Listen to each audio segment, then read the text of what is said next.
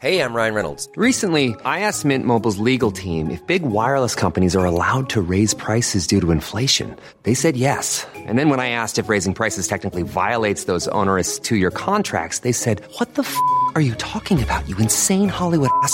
So to recap, we're cutting the price of Mint Unlimited from $30 a month to just $15 a month. Give it a try at mintmobile.com slash switch. $45 upfront for three months plus taxes and fees. Promo rate for new customers for limited time. Unlimited more than 40 gigabytes per month. Slows. Full terms at mintmobile.com. This is Paige, the co-host of Giggly Squad, and I want to tell you about a company that I've been loving, Olive and June. Olive and June gives you everything that you need for a salon quality manicure in one box. And if you break it down, it really comes out to $2 a manicure, which is absolutely insane. It's also so easy to get salon worthy nails at home with Olive and June. The difference between how your nails used to look when you did them yourself and now with the Manny system is a complete game changer. The best thing about Olive and June too is it's a quick dry, dries in about one minute, lasts for five days, and full coverage in up to one to two coats. Visit oliveandjune.com slash perfect Mani 20 for 20% off your first system. That's oliveandjune.com slash perfect Mani 20 for 20% off your first system. Bonjour à tous et bienvenue sur Cosmos. Avez-vous déjà eu envie de répondre à quelqu'un qui vous fait la morale? Vous savez, un petit accusateur public qui, sans savoir pourquoi vous avez agi comme vous l'avez fait, sans rien connaître de vous, de votre parcours et du contexte dans lequel vous étiez, vient vous sermonner et vous expliquer que vous avez mal agi et comment vous auriez dû faire. Savez-vous pourquoi ceux qui vous font la morale sont aussi agaçants? Ce n'est pas simplement parce qu'ils pratiquent le jugement péremptoire et sans appel, ce qui déjà suscite en nous une certaine réaction et on peut le comprendre. Non, la véritable raison, c'est qu'ils réduisent le monde à une grille de lecture extrêmement simpliste, à savoir le bien d'un côté et le mal de l'autre. Ce qui a l'avantage d'être extrêmement commode pour juger, mais ce qui a l'inconvénient de ne jamais permettre vraiment de saisir la singularité de toute situation, c'est-à-dire la vôtre, la mienne, celle de X ou de Y. En clair, quand on fait la morale, quand on pratique ce genre de jugement à l'égard des autres, on n'est pas vraiment sérieux, parce qu'on n'y était pas. Or, dans le monde, il n'y a que de la singularité. Et c'est quand on a compris ça que l'on peut faire la différence entre la morale et l'éthique. La morale se présente toujours sous la forme d'une loi unique et universelle, et donc d'un impératif, ou si vous préférez d'un ordre, un commandement. Cette loi ne souffre aucune exception, pas de cas particulier en fonction des situations, et donc elle vaut pour tout le monde et tout le temps. Et l'éthique, elle, se définit plutôt comme un jugement que chacun porte sur lui-même dans la situation où il se trouve, afin de vivre sa vie le mieux possible, en fonction de ce qui lui est possible de faire.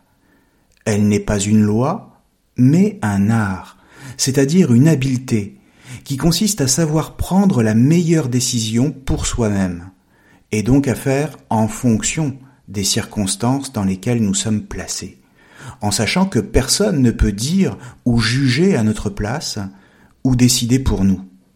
Pour le dire très simplement, la morale est une loi, qu'elle soit religieuse ou rationnelle comme chez Kant, et l'éthique est un art de vivre.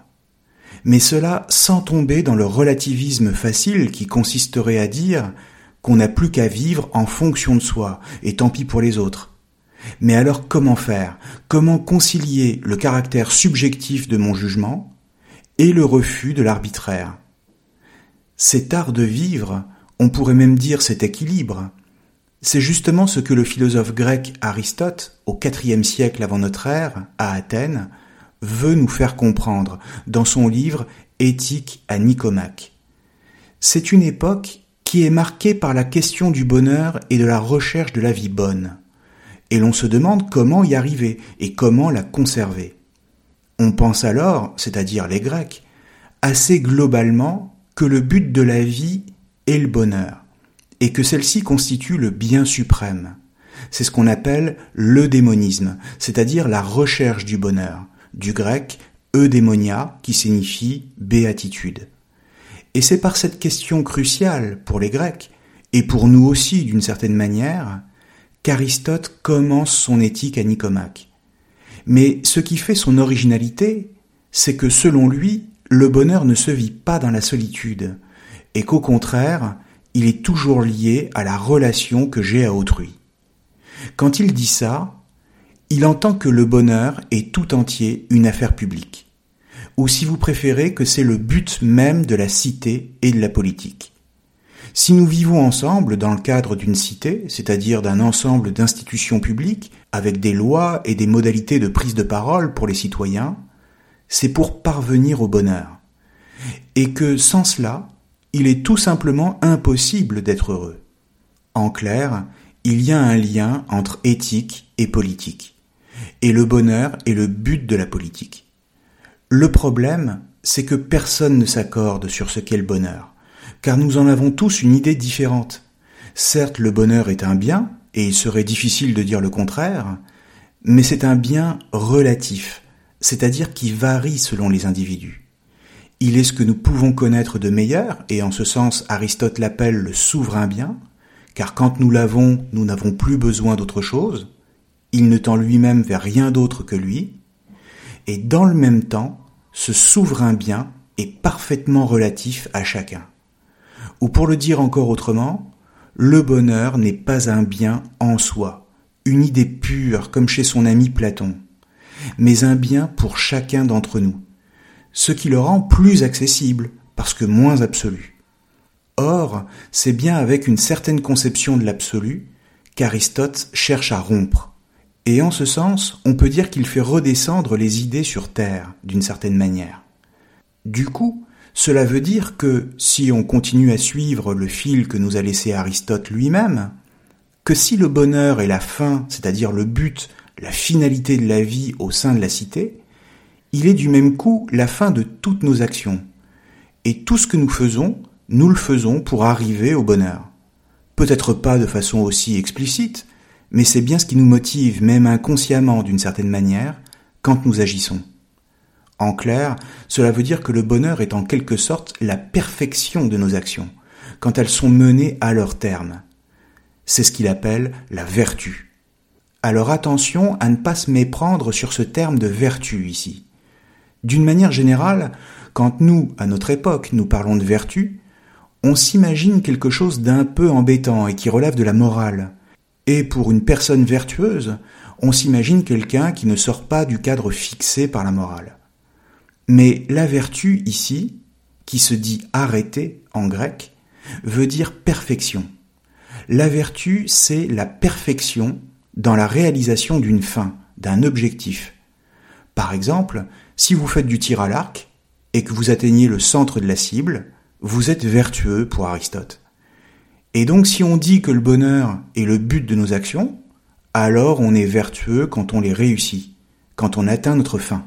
Or, et c'est cela qui est essentiel ici, la vertu, c'est-à-dire la pratique de la perfection dans le bonheur, cela relève d'un art de vivre, ou, comme je l'ai dit tout à l'heure, d'une éthique. En clair, il n'y a pas de recette toute faite pour parvenir au bonheur, mais un long apprentissage du jugement qui est le nôtre dans nos actions. Vous savez, un peu comme si notre jugement s'affinait avec le temps et avec l'expérience, pour faire que progressivement, très progressivement, nous devenions plus sages, plus expérimentés, plus vertueux. La vertu, en ce sens, n'est pas la morale, mais elle relève d'une pratique de la vie, laquelle nous permet d'acquérir une sorte de flair, pour le dire très simplement. Elle nous confère une sorte de sixième sens sur ce qu'il convient de faire quand nous sommes en telle ou telle situation et que nous devons prendre une décision pour agir. Et comme toutes nos actions tendent vers le bonheur, comme je le disais tout à l'heure, alors Hey, I'm Ryan Reynolds. Recently, I asked Mint Mobile's legal team if big wireless companies are allowed to raise prices due to inflation. They said yes. And then when I asked if raising prices technically violates those onerous two-year contracts, they said, "What the f*** are you talking about? You insane Hollywood ass." So to recap, we're cutting the price of Mint Unlimited from $30 a month to just $15 a month. Give it a try at mintmobile.com slash switch. $45 upfront for three months plus taxes and fees. Promo for new customers for limited time. Unlimited more than 40 gigabytes per month. Slows. Full terms at mintmobile.com. One size fits all seems like a good idea for clothes until you try them on. Same goes for healthcare. That's why United Healthcare offers flexible, budget friendly coverage for medical, vision, dental, and more. Learn more at uh1.com. Everyone knows therapy is great for solving problems, but getting therapy has its own problems too, like finding the right therapist, fitting into their schedule, and of course, the cost. Well, BetterHelp can solve those problems. It's totally online and built around your schedule. It's surprisingly affordable too. Connect with a credentialed therapist by phone, video, or online chat, all from the comfort of your home.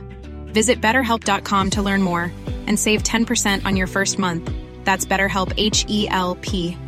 Quality sleep is essential. That's why the Sleep Number Smart Bed is designed for your ever evolving sleep needs. Need a bed that's firmer or softer on either side? Helps you sleep at a comfortable temperature? Sleep Number Smart Beds let you individualize your comfort so you sleep better together. JD Power ranks Sleep Number number 1 in customer satisfaction with mattresses purchased in-store. And now, save 50% on the Sleep Number limited edition Smart Bed for a limited time. For JD Power 2023 award information, visit jdpower.com/awards. Only at a Sleep Number store or sleepnumber.com. Comme si nous développions un sixième sens dans l'art de savoir ce qu'il faut faire pour parvenir au bonheur. Alors, ce flair, ce sixième sens, Aristote lui donne un nom. Il l'appelle la prudence, la phronésis en grec. Et ce qui est très intéressant ici, c'est qu'en grec, la phronésis désigne l'acte de penser lui-même. En clair, être prudent, c'est prendre le temps de réfléchir à ce que l'on fait face à une situation, et dans le but de parvenir à une fin précise que nous nous fixons. On comprend du même coup que la prudence est au cœur de la vertu, car c'est par elle qu'on va réussir à atteindre nos fins, nos objectifs, et donc que l'on peut devenir vertueux. Inutile de vous dire du coup, mais je le fais quand même, que la phronésis, la prudence, est la sagesse par excellence. Pensez par exemple aux jeunes fous que vous avez été, ou que vous êtes toujours d'ailleurs, et qui foncent tête baissée dans tous les dangers, et comparez-le à l'attitude du sage qui prend le temps d'observer et de juger de la meilleure attitude à adopter pour parvenir à ses fins. Et vous comprendrez ce qu'est le sage pour Aristote.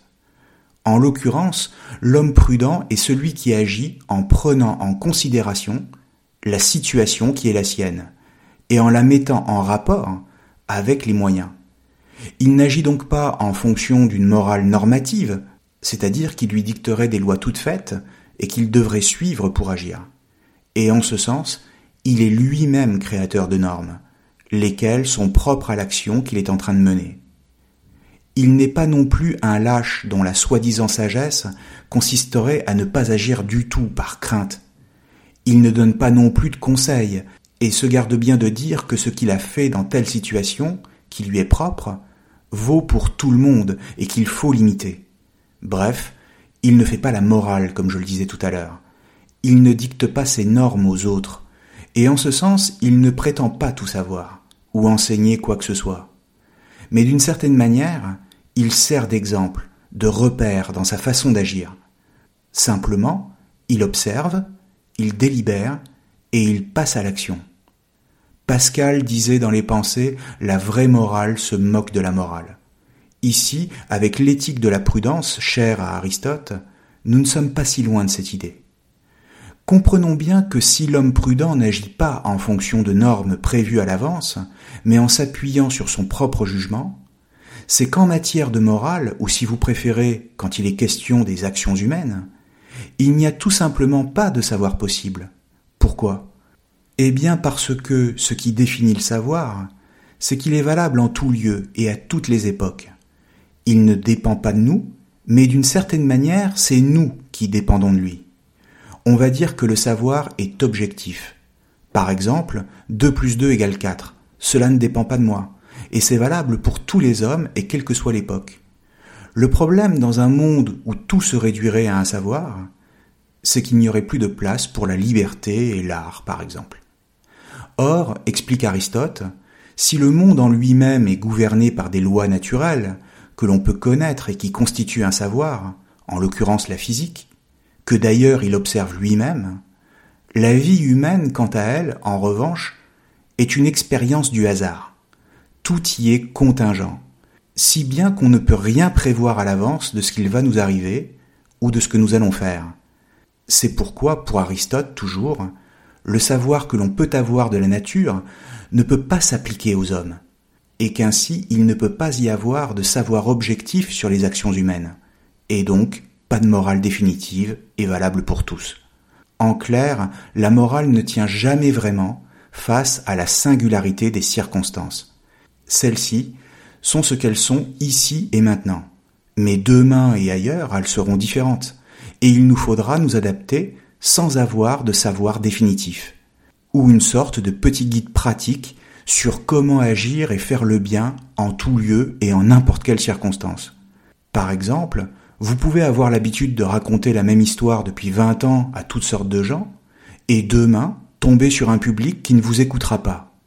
La prudence fera que vous adapterez votre histoire, ou alors que vous vous abstiendrez.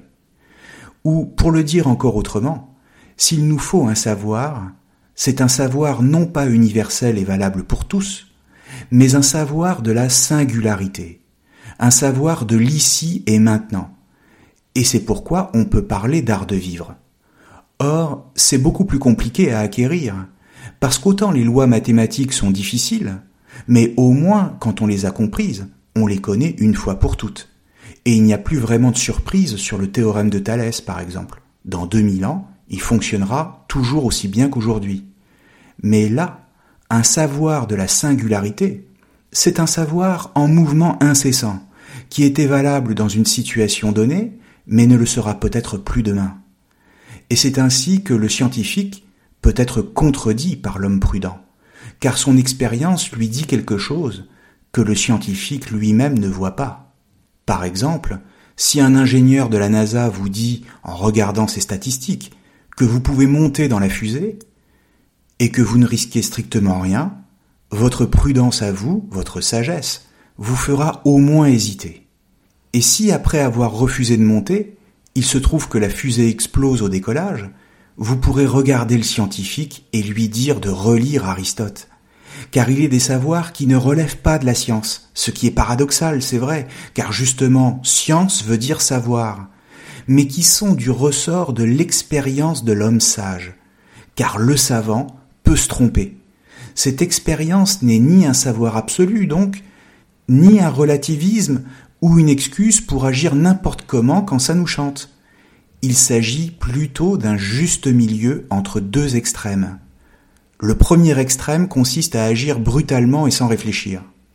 Le second extrême est lui dans le fait de ne pas agir du tout. L'homme de la phronésis, de la prudence, est celui qui agit de la façon la plus juste qui soit, c'est-à-dire la plus ajustée aux circonstances qui se présentent à lui on voit bien que l'homme prudent agit non pas en fonction d'un principe, mais selon son caractère, son ethos en grec, lequel correspond à l'orientation que l'on donne à son désir. En clair, il s'agit de la façon que nous avons de suivre nos impulsions ou pas. Cet ethos, ce caractère, qui est le nôtre, nous l'affinons avec le temps, jusqu'à constituer une sagesse pratique. Pratique, c'est-à-dire qui nous sert à savoir comment agir. Et pour revenir à l'exemple que je prenais au tout début de cet audio, quand un importun vient vous faire des leçons de morale, il est normal de se sentir énervé, dans la mesure où c'est tout notre caractère propre, ainsi que la sagesse que nous avons acquise, qui se trouve radicalement niée dans son existence même. En clair, c'est une façon de ne pas reconnaître notre existence, tout en donnant au sermonneur le sentiment qu'il enseigne la morale, et donc qu'il fait quelque chose de bien. Ce qui est pire, je pense. Merci à tous et à très bientôt sur Cosmos. Even when we're on a budget, we still deserve nice things. Quince is a place to scoop up stunning high-end goods for 50 to 80% less than similar brands. They have buttery soft cashmere sweaters starting at $50, luxurious Italian leather bags, and so much more. Plus, Quince only works with factories that use safe, ethical, and responsible manufacturing. Get the high-end goods you'll love without the high price tag with Quince. Go to quince.com slash style for free shipping and 365-day returns. Mom deserves the best, and there's no better place to shop for Mother's Day than Whole Foods Market. They're your destination for unbeatable savings, from premium gifts to show-stopping flowers and irresistible desserts. Start by saving 33% with Prime on all body care and candles. Then get a 15-stem bunch of tulips for just $9.99 each with Prime. Round out Mom's menu with festive rosé, irresistible berry chantilly cake, and more special treats. Come celebrate Mother's Day at Whole Foods Market.